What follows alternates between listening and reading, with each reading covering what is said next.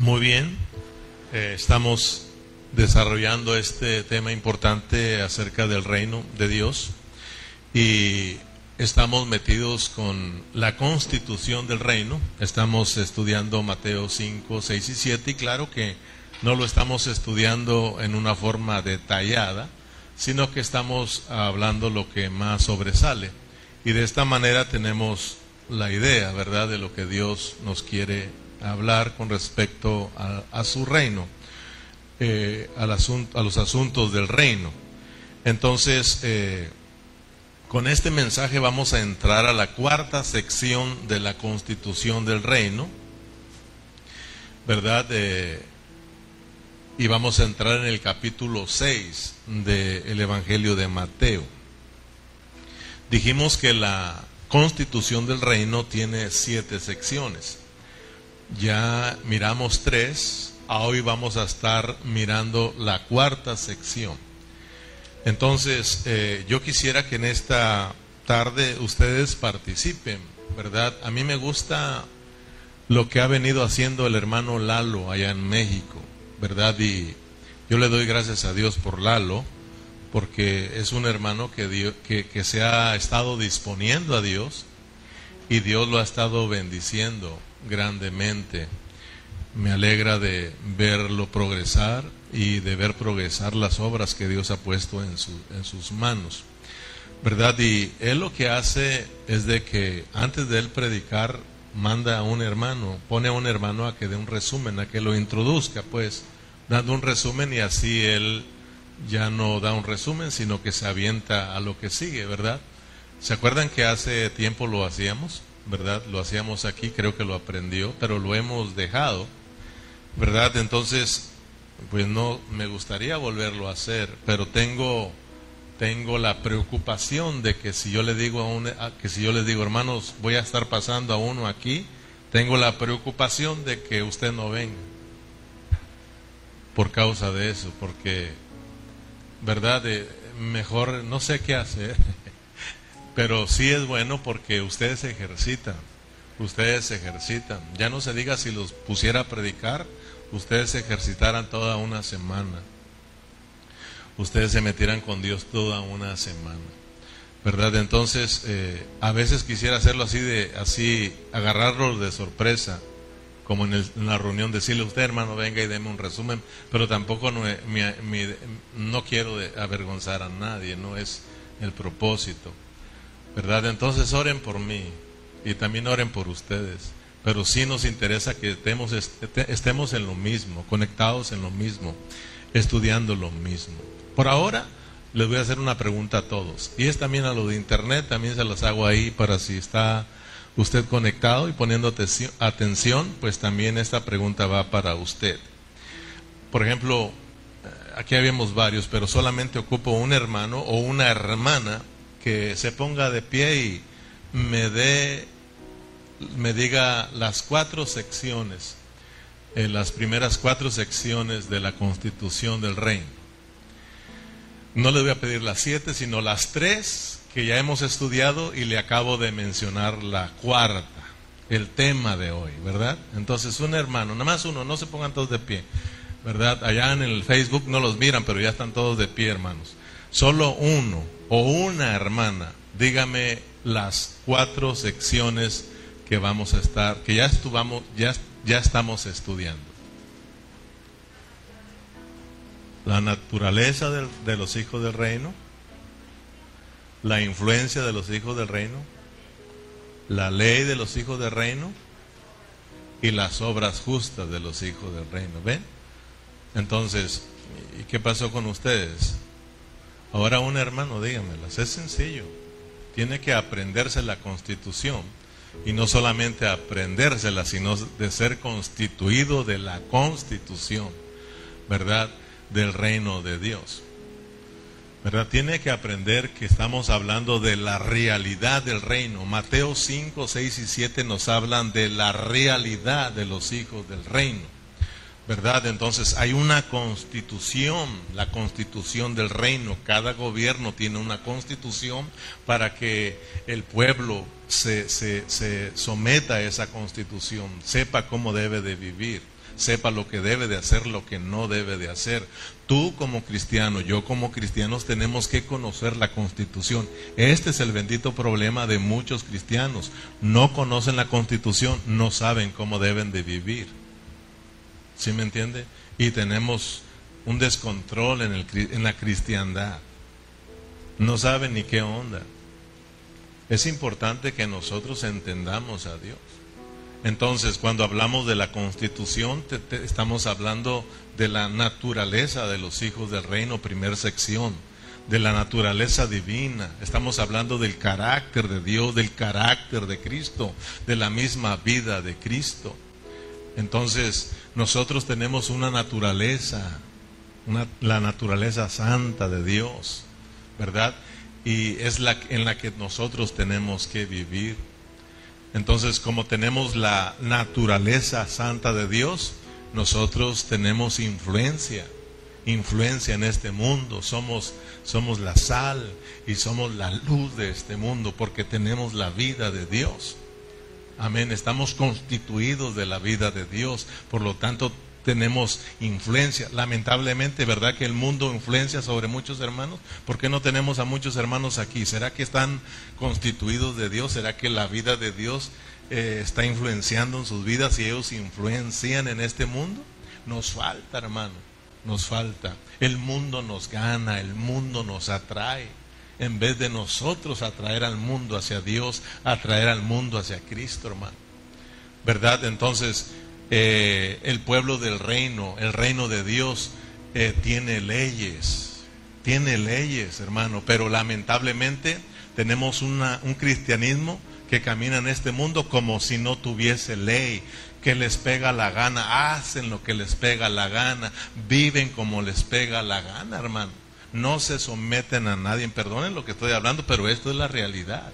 No estoy hablando especialmente de nosotros, estamos hablando de la cristiandad, hermano, que no entiende el propósito de Dios para sus vidas. Tenemos un montón de cristianos, eso nadie lo nega, millones y millones de cristianos en el mundo entero, pero muy pocos conocen la voluntad de Dios, conocen el propósito de Dios.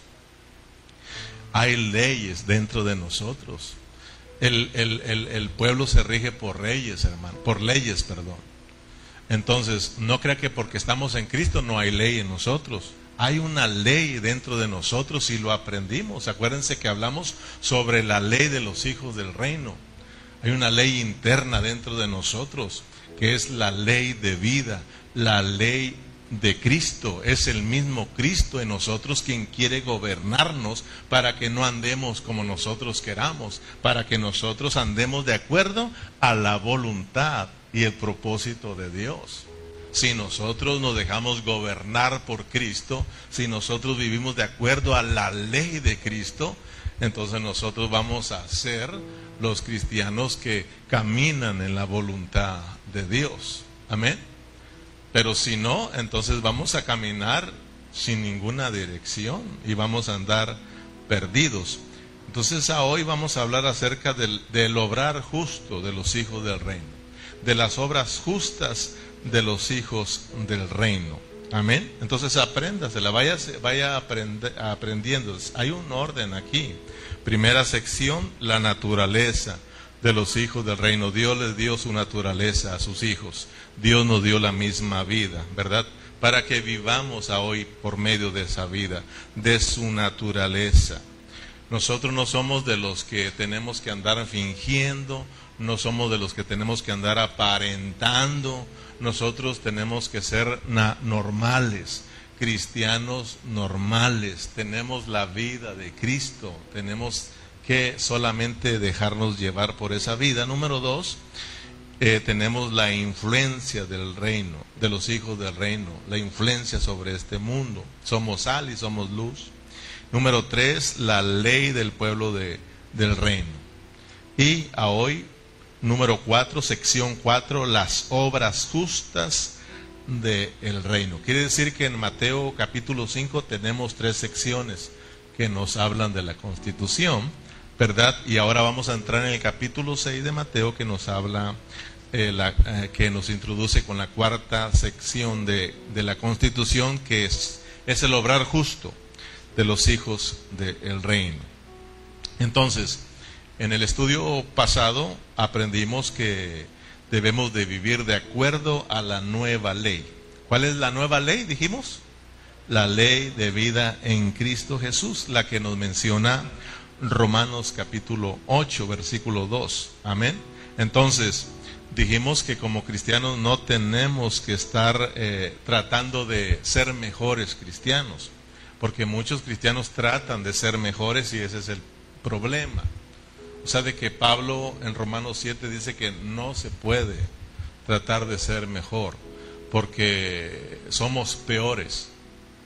Es por eso de que el cristiano trata de mejorar su vida cristiana y resulta ser un miserable, resulta ser peor, hermano.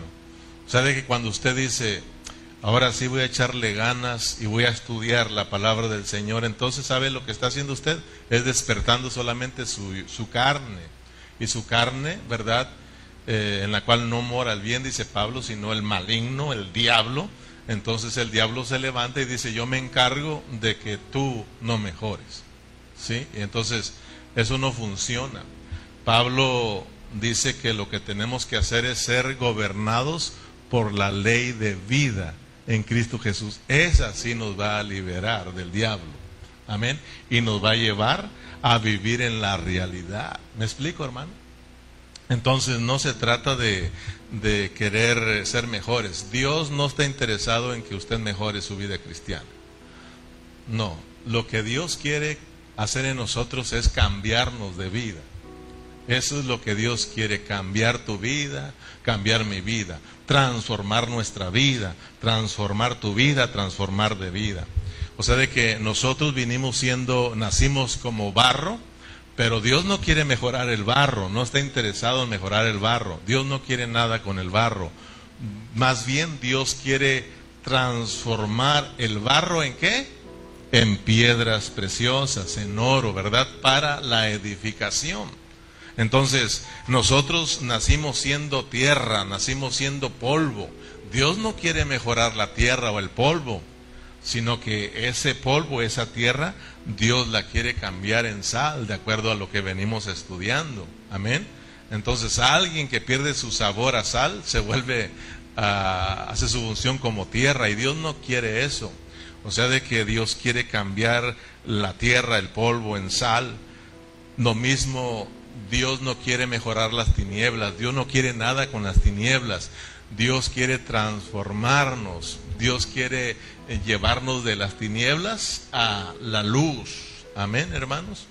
Entonces, eh, eh, debemos de entender cuál es el propósito de Dios para nuestras vidas. Dios nos dio ahora su vida y su naturaleza para que nosotros no tratemos de mejorar, sino para que nosotros vivamos de acuerdo a esa vida y esa naturaleza. Usted es luz, hermano. Usted es luz. Somos luz nosotros. Nosotros somos sal. Nosotros somos los hijos del reino de Dios. Nos han trasladado del reino de Satanás al reino de Cristo y en este reino reina la vida de Dios. Nos pusieron aquí no para mejorar, sino para vivir la vida de ese reino la vida de Cristo. Que Cristo gobierne nuestras vidas, hermano. Y es tan bonito cuando nos dejamos gobernar por la vida porque disfrutamos la vida cristiana. Si estoy mintiendo, cuando usted no se somete a Cristo, cuando usted no está viviendo la vida de Cristo, dígame usted si disfruta la vida cristiana. No disfruta la vida cristiana. No disfrutas la vida cristiana. ¿Te imaginas los hermanos que no hemos visto aquí en este lugar desde, que, desde, que, desde que nos reunimos después de la pandemia? Hay hermanos que no hemos visto. ¿Te imaginas, hermanos, si ellos no se están congregando en otro lugar? ¿Te imaginas si disfrutan a Cristo, hermano? Eso es, eso es triste, hermano.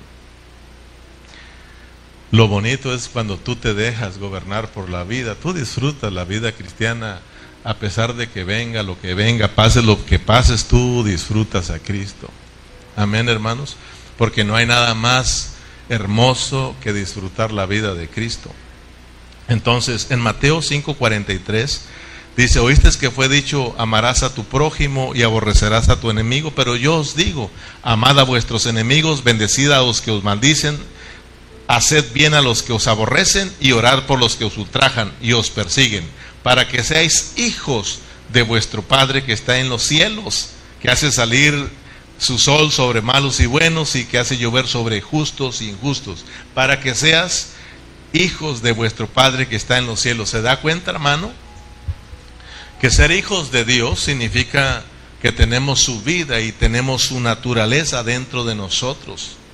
Por lo tanto, hermano, eh, si dejamos que esa misma vida de Cristo, de Dios, opere en nosotros, nosotros llegamos a ser perfectos delante de Dios. ¿Sí me explico, hermano? O sea, de que para que seáis hijos de Dios, lo que Dios nos está enseñando es de que nosotros tenemos su naturaleza. Ser hijos de Dios significa que eres nacido de Dios y tienes su vida santa, su naturaleza santa dentro de nosotros. Si tú y yo aprendemos a vivir de acuerdo a esa vida santa, a esa naturaleza santa de Dios, nosotros llegamos a la perfección. Muchos hermanos nos excusamos diciendo es que yo no soy perfecto, todos la regamos, hermano. No somos perfectos porque sí, no estamos viviendo de acuerdo a la vida santa que está dentro de nosotros. Si nosotros no vivimos y le echamos mano a la vida, siempre vamos a ser gente imperfecta. Pero Dios nos llamó para perfeccionarnos. Entonces, para llevarnos a la perfección, que es la, la vida de Cristo. Para que lleguemos a la estatura de qué? Del varón perfecto. La vida perfecta es la vida de Dios, la estatura de Cristo. Entonces nos pusieron para que, y esa es nuestra meta, nuestra meta es Cristo, que lleguemos a experimentar a Cristo en su totalidad, hermano. Que cada día vayamos creciendo en, ese, en esa vida de Cristo. Entonces eso nos va a llevar a ser cristianos perfectos. Dice Santiago, perfectos y cabales. Amén. Por eso dice en el 48, sé pues vosotros perfectos como vuestro Padre, porque tenemos la naturaleza santa de Dios como hijos, como vuestro Padre eh, que está en los cielos, Él es perfecto. Amén. Si vives la vida de Dios, llegas a la perfección. Si no vives la vida de Dios, no llegas a la perfección. Por eso es de que si alguien no está viviendo a Cristo, no va a reinar con Cristo, sino todo lo contrario. Vamos a ser qué? Castigados por el Señor, porque como cristianos tenemos que vivir a Cristo. ¿Cuál va a ser el juicio para los cristianos cuando nos enfrentemos ante el tribunal de Cristo? ¿De qué nos van a juzgar? ¿Por qué nos van a juzgar? Ahí va a ser si vivimos o no vivimos a Cristo. Si vivimos a Cristo, bien, hay recompensa. Si no vivimos a Cristo, hay castigo.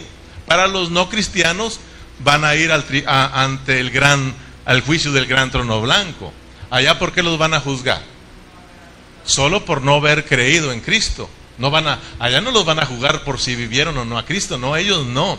Ellos por no creer en Cristo. Yo y tú ya creímos, por eso ya somos libres de, de, ese, de ese eh, de, esa, de ese juicio, ¿verdad? Del gran trono blanco. Somos libres de esa condenación. Pero ahora tenemos la responsabilidad de vivir a Cristo. Por eso si no vivimos a Cristo, entonces vamos a tener problemas. Aquí el asunto es de que vivamos a Cristo. Nos pusieron aquí para que no vivamos nuestra propia vida, sino la vivamos la de otro, la de Cristo. Ese es el problema. Ya hemos estudiado que el problema que tenemos nosotros es de que nos gusta vivir qué? Nuestra propia vida. Nos gusta vivir nuestra propia vida. Y por eso tenemos, se nos complica la vida de la iglesia, porque en la vida de la iglesia no se trata de vivir nuestra vida, sino la vida de otro, es la vida de Cristo.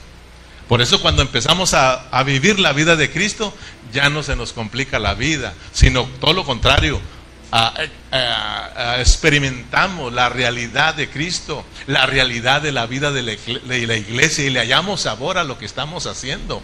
Porque Cristo es disfrutable, hermano. Si Cristo es disfrutable, entonces la iglesia no tiene por qué no ser disfrutable. También la iglesia va a ser disfrutable, los hermanos van a ser disfrutables. Amén.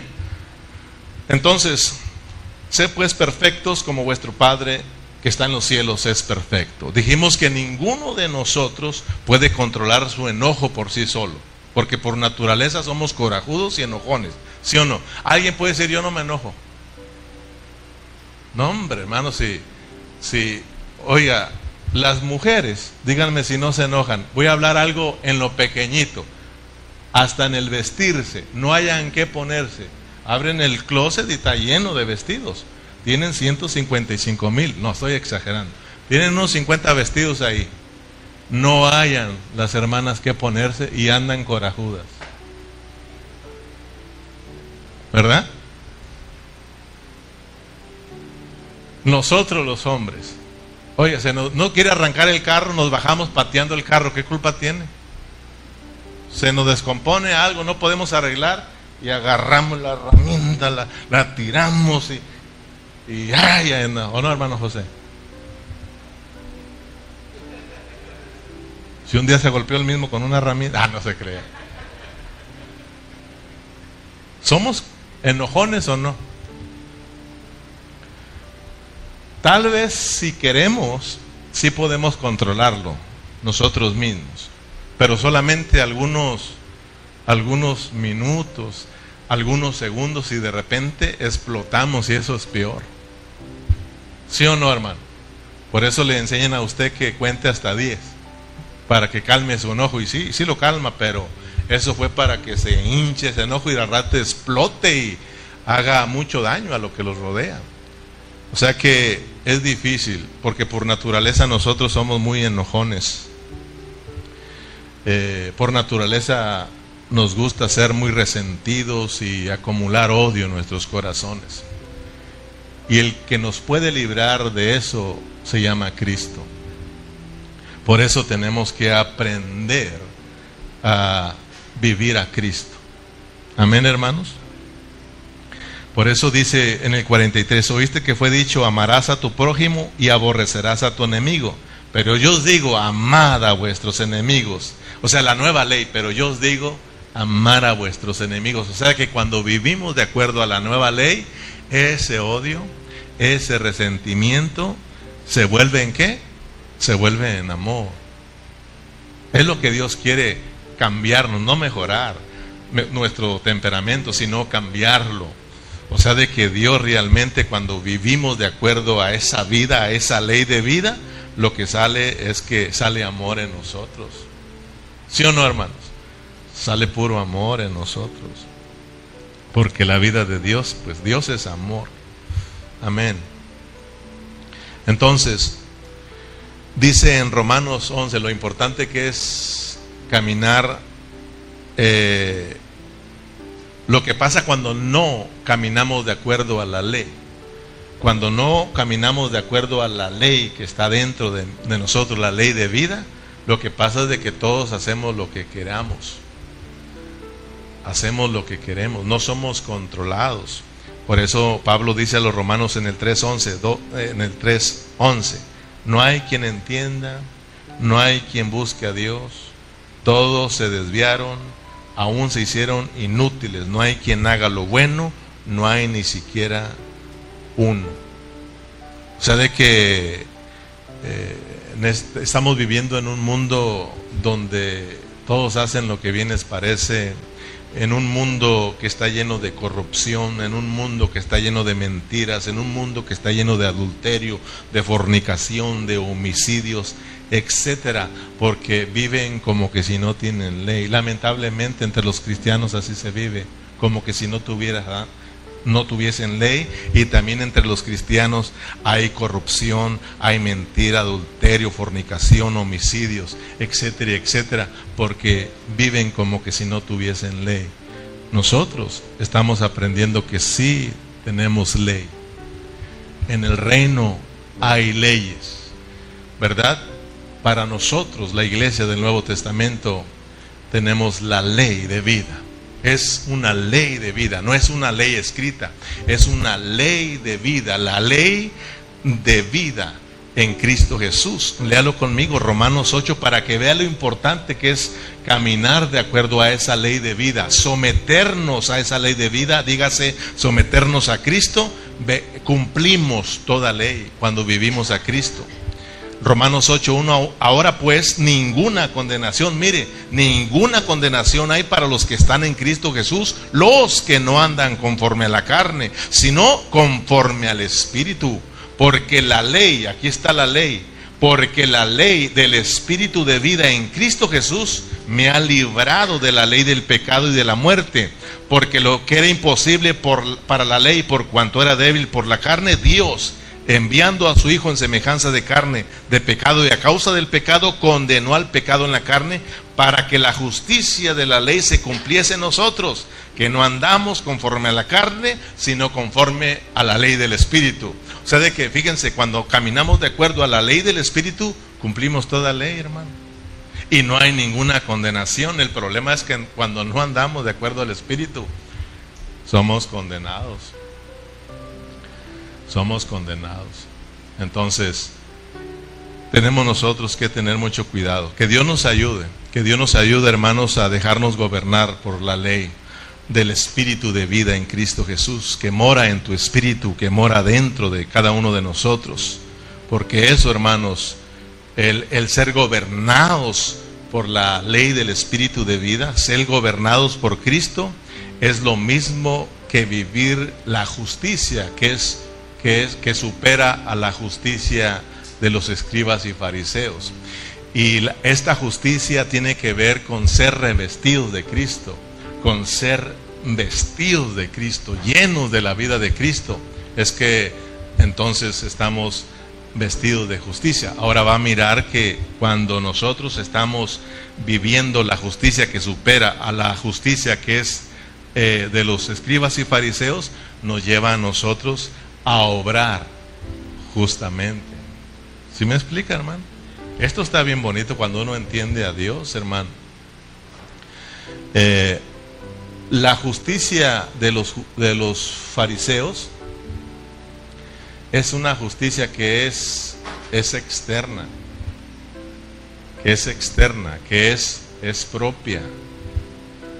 La justicia que supera esa justicia es la justicia que es interna, que es Cristo mismo, obrando en nosotros. O sea, de que aquí no se trata de que tú y yo obremos por nosotros mismos, sino que tiene que obrar la vida de Cristo en nosotros. Hoy vas a aprender, hermano, que tu obrar tuyo, el obrar bueno, porque la Biblia dice que fuimos criados para buenas obras, ¿verdad? Fuimos criados para buenas obras. O sea, de que eh, el que comenzó la buena obra en nosotros, Él mismo la perfeccionará. O sea, de que hoy vas a, entender que el obrar bueno de nosotros no es lo que tú hagas, sino lo que haga Cristo a través de nosotros. Eso esa es una obra buena. Tú, oye hermano, hay, hay personas allá afuera que no son cristianos y hacen buenas obras, ¿sí o no? Pero esas no son contables delante de Dios, delante de los hombres sí, hermano pero delante de Dios no. Delante de Dios una buena obra es la que está haciendo Cristo a través de nosotros. Cristo a través de la iglesia. Cuando tú dejes, cuando tú hagas algo que viene de Dios, que es Dios en ti, esa es una buena obra y esa va a traer recompensa. La que hagamos nosotros sin la vida de Cristo, esa no trae, bueno, sí trae recompensa, pero eh, la que te dé el hombre nada más. ¿Verdad? Por ejemplo, puedo hacer algo bonito que me aplaudan y esa es mi recompensa. Porque muchos, muchos pastores y muchos predicadores les encanta que les aplaudan, hermano. Pero esa es su recompensa. Y poco les interesa que conozcan a Cristo. Aquí nos interesa que conozcamos a Cristo aunque no aplaudan. Y si le aplaudan, que le aplaudan a Cristo porque Cristo se te está revelando. Amén, hermanos. Entonces, eh, miremos pues el obrar justo de los hijos del reino. Cuando nosotros hablamos de este obrar justo de los hijos del reino, estamos hablando de obrar en pureza, estamos hablando de obrar en realidad, es decir, de no ser hipócritas. Usted va a mirar que va a hablarnos el Señor muchas veces de no ser hipócritas, porque esta palabra hipócrita viene del origen griego eh, que habla de, de un actor que hace el papel de cierto personaje, pero lo hace cubriéndose detrás de una máscara. ¿Verdad? Ese es un, ese es un hipócrita. O sea, de que no está actuando en la realidad, sino que está aparentando ser cierto personaje. Es por eso que en el capítulo 6, repetidamente, repetidas veces el Señor Jesús le dice a sus discípulos que no hagan como los hipócritas. Ellos no son actores, ellos tienen la naturaleza santa de Dios, por lo tanto tienen que obrar en justicia, en verdad, en realidad, en pureza, desde acá, desde adentro, no aparentando. ¿Me explico, hermano? Cuando uno aparenta y no hay nada adentro, eso se llama hipocresía. Y realmente, hermano, hay muchos hipócritas. ¿Verdad? La gente allá afuera nos dice un montón de hipócritas y, y creo que tienen mucha razón, hermano. Que Dios nos quite la hipocresía, hermano. Porque Dios no quiere nada con los hipócritas. Porque Dios nos dio su vida y su naturaleza, hermano, para que actuemos en la realidad de Dios. ¿Me explico? Vamos a Mateo 6.1, pues.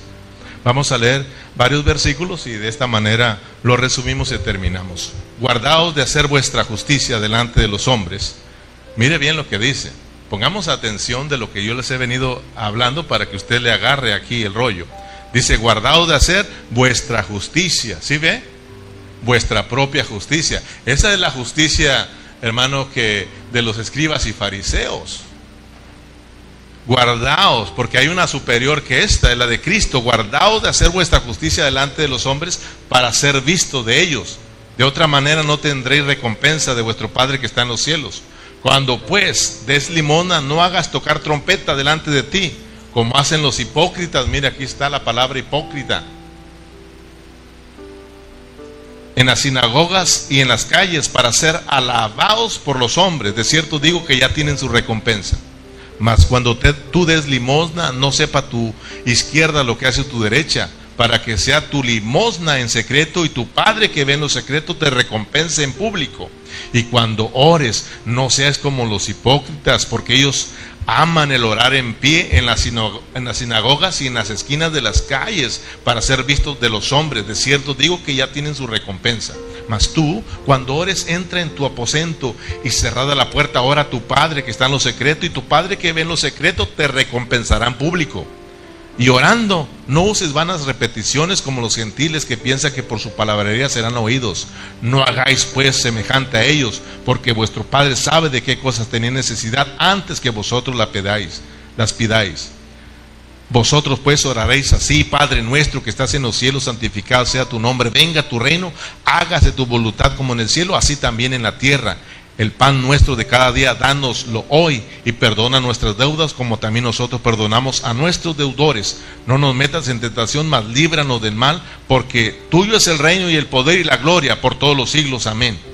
Porque si perdonáis a los hombres sus ofensas, os perdonará también vos, a vosotros vuestro Padre Celestial.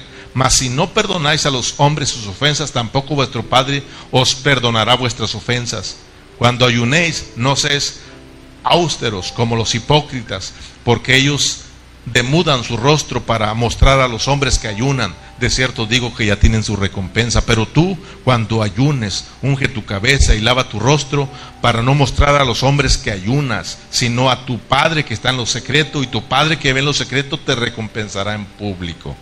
Hasta ahí. Hasta el versículo 18 cubre la cuarta uh, sección de la Constitución que es el obrar justo uh, de los hijos del reino. Entonces, en todos estos versículos, si usted puso atención, hay tres cosas eh, que debemos de prestarle mucha atención. Número uno, el dar limosna, que tiene que ver con nuestra relación con los demás. Número dos, el orar, que tiene que ver con nuestra relación con Dios. Y número tres, el ayunar, que tiene que ver con nuestra relación con nosotros mismos, lo que hagamos nosotros, pues. O sea, de que aquí hay tres direcciones. Nosotros nos dirigimos a tres lugares. Y en esas tres direcciones tenemos que tener cuidado cómo obramos. Tenemos que obrar no con hipocresía, sino justamente, es decir, verdaderamente, eh, es decir, en pureza, en realidad. Por ejemplo, nos dirigimos y nos relacionamos con la gente, ¿sí o no? Con las personas y hacemos cosas con ellos, entonces tenemos que tener el cuidado. Lo mismo nos relacionamos con Dios. Tenemos que tener cuidado que no te acerques con Dios hipócritamente, porque Dios mira tu corazón. Si Dios mira nuestros corazones. ¿Se acuerda que a los antiguos les decía, ustedes de labios me honran, pero su corazón está lejos de mí? Sí cantan y me honran, porque cantarle a Dios es honrarle. Porque ahí en el canto nosotros le expresamos cosas bonitas, pero de acá adentro no hay nada. ¿Sí o no, hermanos? Venimos y alabamos al Señor, ¿verdad? ¿Verdad? Y le cantamos al Señor. Y le cantamos, cuán bueno eres tú, Señor, pero acá adentro no, no hay nada. Entonces, con el labio sí, honramos a Dios, pero en el corazón estamos lejos del Señor. Entonces tenemos que tener cuidado cuando vamos a obrar hacia Dios, que lo hagamos, lo hagamos justamente en pureza, en realidad. Y lo mismo cuando vamos a hacer las cosas con nosotros mismos, tenemos que saber que lo estamos haciendo de acá, de adentro, no hipócritamente. Amén. Tenemos que tener cuidado con nuestro yo. O sea, de que si nosotros estamos prestando atención, lo que Dios quiere hacer es, es acabar con nuestro yo para que la vida de Cristo pueda fluir. Porque lo que le está estorbando aquí para que la vida fluya somos nosotros. Ahora sí entiendo cuando Dios me decía, mira mi hijo, cuando yo me ponía a ayudar a mi papá, me decía, mira, y no podía ayudarle, me, me decía, mira mi hijo, harto ayuda el que no estorba. O sea que si no me ayudas, es mucho mejor. O sea, si no me estorbas, es mucho mejor. Muchas veces estamos estorbando. Estamos estorbando y no estamos ayudando. Entonces nosotros tenemos que tener cuidado. Amén. Entonces aquí miramos eh, el obrar, en estos tres eh, asuntos, el obrar justo, ¿verdad? Eh, del pueblo del reino. En el versículo 1, por eso dice, guardaos de hacer vuestra justicia delante de los hombres para ser visto de ellos. O sea que aquí está hablando del obrar que vamos a hacer. Tiene tres direcciones para con los que nos rodean, los hombres, ¿verdad? Con Dios y en nuestro interior, con nosotros mismos. ¿Cómo es que estamos haciendo las cosas? Ahora, les hago una pregunta. Una pregunta para ustedes. Y también para los de, los de internet, ¿verdad? Eh, la pregunta es, ¿por qué Dios quiere que obremos en lo secreto? ¿Por qué Dios? Porque aquí leímos que dice que Él quiere que obremos en lo secreto, porque Dios es un Dios que está en lo secreto. Eh, escuchemos bien esto, hermano. Dios es un Dios eh, oculto que se quiere revelar, ¿sí o no? Dios es un Dios, Él es espíritu, pues y está nuestro espíritu y Él quiere darse a conocer. Por eso te escogió a ti y me escogió a mí para darse a conocer, porque Él es espíritu. Entonces, eh, ¿por qué? Usted explíqueme, ¿por qué Dios quiere que obremos en secreto? Ya le, ya le ayudé poquito. Porque Dios quiere que seamos perfectos como Él. Ya le di una, una ayudadita.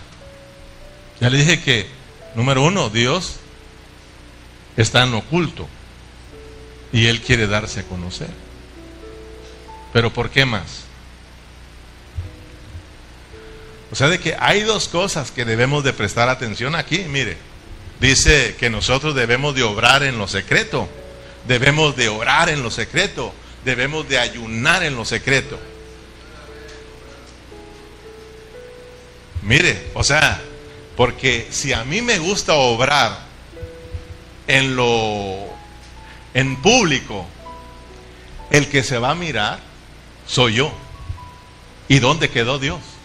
Si Dios, Él está en oculto y Dios siempre ha querido revelarse al hombre, Dios, hermano, eh, ha querido darse a conocer. Entonces, dice Dios, si tú quieres darme a conocer y cumplir mi propósito, hacer mi voluntad, entonces obra en lo secreto, para que entonces yo pueda recompensarte en lo público. Amén. Entonces, cuando yo obro en lo secreto, ahí donde está Dios, eso va a hacer que la vida de Dios se manifieste en mí y sea exhibido en mi vida. Y número dos, me va a ayudar a que mi yo sea terminado, a que yo no me mire, sino que se mire Cristo. Por eso hoy vamos a aprender de que aquí no se trata de nosotros y cuánto nos gusta a nosotros ser exhibidos.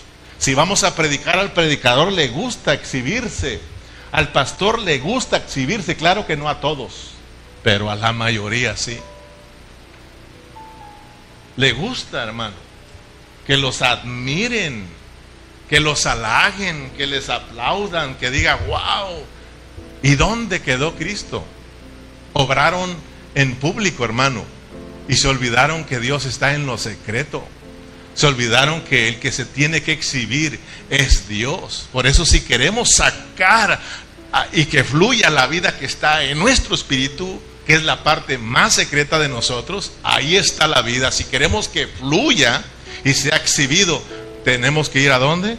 A nuestro espíritu en la parte más secreta y ahí en el espíritu va a haber realidad, ahí en el espíritu va a haber justicia, va a haber hermanos eh, pureza, por lo tanto entonces mi, obra, mi obrar va a ser Cristo hermano y Cristo se va a ver en mí. Y entonces los hermanos van a glorificar, la gente va a glorificar a quién? A Cristo hermano, a Cristo. ¿Verdad? Por eso si, los músicos aprenden a, estar en lo secreto con su Dios, ellos van a exhibir a Cristo, si no, se van a exhibir ellos en su instrumento y la gente va a decir, qué bonito, qué bonito tocan, pero hasta ahí no hay ninguna administración del Espíritu. Pero cuando estamos metidos en lo íntimo, ¿verdad? Entramos en la intimidad, en lo secreto con Dios, tal vez toquemos uno por un lado y por otro lado, pero el Espíritu ministra ministra los corazones, hermano. Es Dios moviéndose, es Dios fluyendo, es Dios siendo exhibido en cada uno de sus levitas. Amén. Entonces, dos razones por las cuales Dios quiere que obremos en secreto. Número uno, Él es un Dios que está en lo secreto, pero quiere manifestarse, quiere darse a conocer. Número dos, nosotros tenemos que ir a lo secreto para que entonces Dios termine con, con nosotros, Dios termine con nuestro yo. El yo es el que le estorba para que salga la vida de Dios, hermano. Por eso tenemos que decirle, Señor, quebrántame, quebrántame, para que entonces al ser quebrantado la vida de Dios fluya en nosotros. Amén. Aquí primeramente hay tres cosas. Cuando damos limosnas, puede decirle usted cuando ayudamos a la gente económicamente o cuando damos nuestras ofrendas. Tenemos que tener cuidado, ¿verdad? De cómo las damos. Cuando vamos a meternos con Dios y cuando vamos a ayunar. Entonces, si yo les hablo la primera, las otras tres las van a, las otras dos las van a entender. Vamos con la primera, las otras dos sobre el relacionarnos con Dios y el ayuno va a ser exactamente igual. Lo va a entender, lo va a entender usted, porque es el obrar justo en tres direcciones, con el hombre, con Dios y con nosotros mismos. ¿Estamos? Entonces, eh, por lo regular, cuando nosotros vamos a dar una ofrenda, cuando nosotros vamos a ayudar a una persona, por lo regular nos gusta ser exhibidos. Dígame si estoy mintiendo. Dígame si estoy mintiendo. ¿Verdad que no estoy mintiendo? Porque por lo regular a todos nos gusta ser vistos.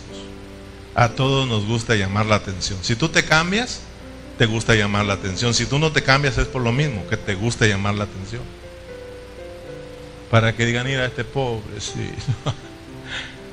por un lado u otro, por donde le hagas, nos gusta llamar la atención. Pero cuando vamos a dar una ofrenda, nos gusta tocar trompeta. Nos gusta que la gente mire, wow, ¿viste lo que dio? Y Dios nos dice, tengan cuidado. Yo no quiero que hagan como los hipócritas. Los hipócritas así hacen, ellos llaman la atención cuando van a, a dar sus ofrendas. Por ejemplo, en el tiempo antiguo, cuando iban a, en las sinagogas, cuando iban a, dar sus ofrendas, en ese tiempo eran monedas, no eran billetes, eran ni cheques, eran, eran monedas de plata. Y cuando pasaban con la canasta, ¿verdad? O el alfolí, lo que sea, para que depositaran, ¿sabe qué hacían las personas? Ellos agarraban algunas dos moneditas pero las hacían así, para que se oyera. Y la gente. O sea, llamaban mucho la atención.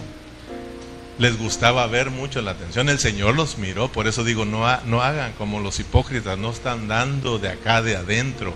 Ellos quieren llamar la atención. Ustedes cuando den, den en lo secreto, que no sepa tu izquierda lo que hace tu derecha. Eso significa no tocar trompeta, eso significa darlo en secreto. Amén.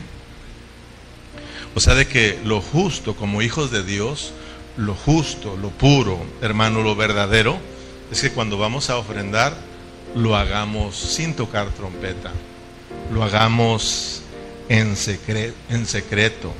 Y nosotros tenemos que pedirle al Señor que nos ayude, porque eso nos va a ayudar a que nuestro yo se vaya terminando y Cristo vaya siendo exhibido en nosotros. Amén. Mire, yo yo le doy gracias a Dios, hermano, porque cuando, aunque somos una iglesia no grande, somos una iglesia pequeña, yo he mirado que en el asunto del dar, muchos hermanos ya han sido tratados por el Señor. Muchos de nuestros hermanos eh, eh, han aprendido a dar en lo secreto. Y yo alabo al Señor por eso. Muchos no han aprendido ni a darlo ni en el secreto ni en el público. Pero yo le doy gracias a Dios porque muchos hermanos aquí han aprendido a dar en lo secreto. Y te puedo yo dar muchos testimonios, muchos, de lo que yo he visto y lo que yo he experimentado. Por ejemplo, no me voy a ir muy lejos. Hace algunos dillitas atrás, cuando llegué a mi casa de la reunión, a otro día más bien, eh, porque ahí traigo mi Biblia y ahí traigo mi tableta y cuando hay algo que viene a mi pensamiento, un versículo, abro mi Biblia, saco mi tableta y empiezo a escribir.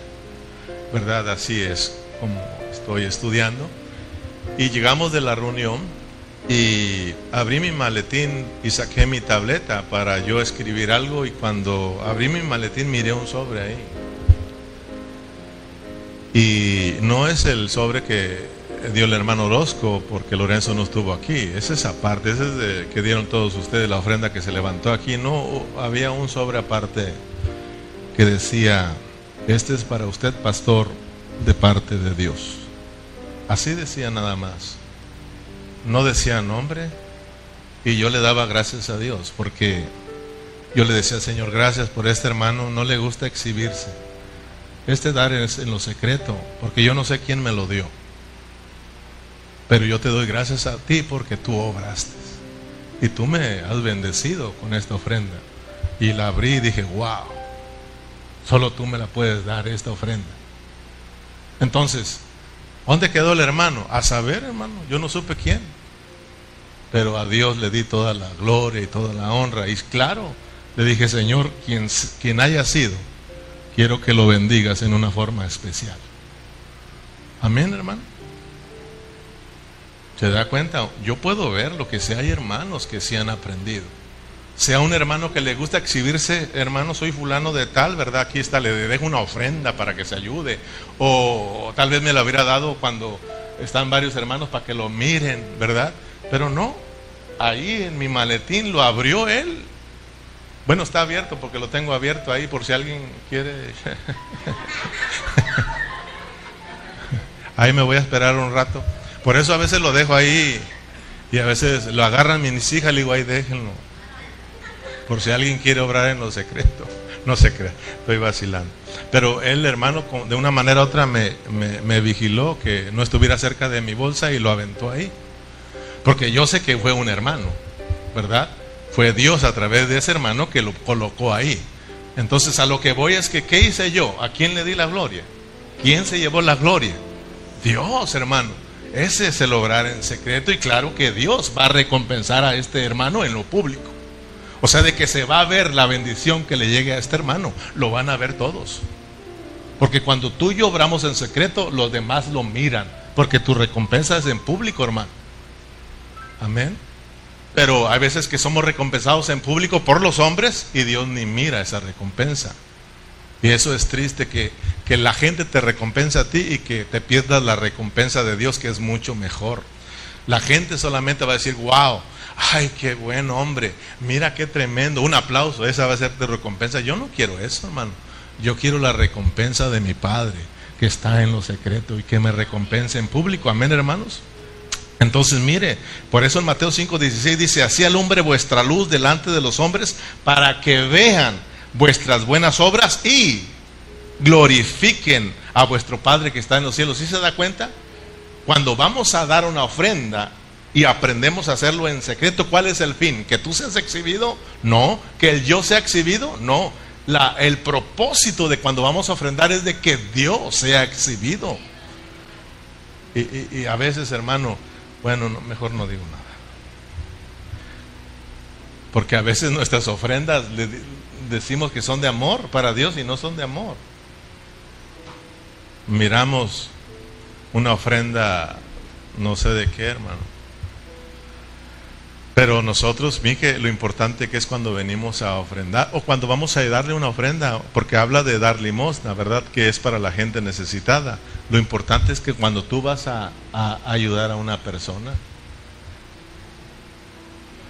que tú, hermano, también aprendas a hacerlo en secreto y que el hermano glorifique a Dios cuando tú, tú le des y no se quede admirado contigo y, y te halague a ti y tú te lleves la gloria, hermano. Porque nos gusta eso, por naturaleza caída, hermano, nos gusta eso, pero ahora tenemos la vida santa de Dios, tenemos la naturaleza santa de Dios y esa es la que debemos de exhibir, que la gente sea, ¿verdad? Hubo una necesidad ahora con, con lo que pasó la familia Ibarra, que pusieron una página, ¿verdad? Y yo le doy gracias a Dios por los que ayudan y ponen ahí anónimo. Sí, se fija ahí que hay gente que le gusta exhibirse, ¿verdad? Pero hay gente que lo da en secreto. Ellos ayudan. La gente no sabe, pero ellos saben y Dios sabe que ayudaron, que aportaron. Amén. No tocar trompeta, no llamar la atención. Entonces damos, damos gracias a Dios por los hermanos, ¿verdad? Aunque se miren aquí yo sé que están aprendiendo, hermano. Y yo le doy gracias a Dios por muchos de ustedes. Muchos de ustedes dan sus ofrendas misioneras y no he visto un hermano que diga, hermano, ¿y qué se está haciendo con la ofrenda misionera? No hay que diga, hermano, ¿y los demás están dando? Ellos dan su ofrenda misionera. Porque se acuerdan que eso lo iniciamos hace muchos años y hay hermanos que de repente se empezaron a olvidar de eso. Es más, antes de la pandemia casi la mayoría estaba dando su ofrenda misionera. Llegó la pandemia y como que si fue una ley que ya no lo diésemos. Yo le doy gracias a Dios que hay hermanos que pasó la pandemia, no se les tuvo que pedir nada. Se puso una página y ellos miren lo secreto ahí dando sus ofrendas y sus diezmos, dando su ofrenda misionera. No se oye, Padre. Entonces, yo doy gracias a Dios porque muchos hermanos han aprendido. Y como le decía, hay hermanos que ni, ni en lo público han aprendido a dar. Entonces, que Dios nos ayude. Ahora sí entendió lo que es cuando vamos nosotros a orar a Dios, que no lo hagamos en público, tocando trompeta. Ya lo entendió, por eso le decía, si entiendes lo primero, tú entiendes lo segundo y lo tercero. Ahora cuando te vas a relacionar con Dios, es lo mismo, tenemos que venir sin hipocresías. En realidad, hermano. Y yo le, digo, yo le decía al Señor, sinceramente, eh, hablando de mí mismo, le decía, Señor, ayúdame a tener experiencias contigo en lo secreto. ¿Cómo me hace falta tener experiencias contigo en lo secreto? ¿Cómo, cómo, me hace, ¿Cómo me hace falta experimentar a ese Dios que está en lo secreto? ¿Y a poco no te hace falta a ti, hermano? Porque mire, a veces venimos nosotros aquí cantamos, aleluya, gloria a Dios. Pero acá adentro no hay nada. Cantamos aquí. Una hora nos la pasamos cantando y gritando y levantando las manos y se nos olvida adorar al Señor en la casa. Se nos olvida pasar un tiempo de adoración y de alabanza. O sea que adoración la alabanza no es estar cantando, hermano, solamente, sino es adoración es declarar lo que es Dios para nosotros. Y alabanza es darle gracias a Dios por lo que ha hecho por nosotros. Se nos olvida, hermano. Eh, empezamos a orar, nos ponen a orar y buscamos las palabras más bonitas, se da para llamar la atención, pero se nos olvida orar en la casa. Toda la semana pasamos sin orar en la casa. Nos falta experimentar a, a Dios en lo secreto, hermano. O sea, en nuestro espíritu, hermano. En realidad, meternos con el Señor ahí, hermano. Y tener experiencias con Dios. Dice que cuando ayunemos, me, acuerdo de, de, una ocasión, llegó un hermano y teníamos una carne asada, fíjese. Llegó un hermano y le dijimos, a comer, hermano. Llegó la hora, dijo, perdón, hermano, es que ando ayunando. Y cuando ayunamos no podemos comer nada. Y me dio tristeza porque luego se, se, pudo sentir el yo ahí presente, hermano. Y muy poco Cristo se sintió ahí, hermano. Porque ¿qué anda haciendo este hermano cuando está ayunando? El ayuno es para que tú aflijas tu yo y aflijas tu carne y te metas con el Dios que está en lo secreto, hermano. ¿Sí o no, hermanos? El ayuno es para para nuestra carne, para nuestro yo, hermano. No para andar allá, hermano, jugando fútbol, ayunando. ¿Qué andas haciendo allá malpasándose? Y de verdad que yo le dije, hermano, perdone, no se malpase, cómase un taco de carne asada, hombre. Déjese de andar de, de cosas así. Cuando uno ayuna es porque vas a estar metido con Dios y no tienes tiempo para comer. No tienes tiempo para nada, solo para estar con Dios lo estás haciendo con un propósito, te metiste ahí con Dios por un propósito y entonces tu yo se acaba, hermano. ¿Verdad? Pero nos gusta lucirnos, estoy ayunando, hermanos. ¿Verdad? No me inviten a comer porque no puedo comer, estoy ayunando. Nos gusta exhibirnos. Me explico, hermano. O sea, estamos hablando de echarle mano a la realidad de Cristo que está en nosotros y de que sea él en nosotros. Entonces el obrar justo tiene que ver con el obrar de Cristo dentro de nosotros. Dejemos que Cristo gobierne nuestras vidas y que Él sea obrando nuestras vidas. Eso es bueno, esa es una buena obra. Cuando Cristo hace las cosas en nosotros. Pidámosle al Señor que nos ayude. Póngase de pie.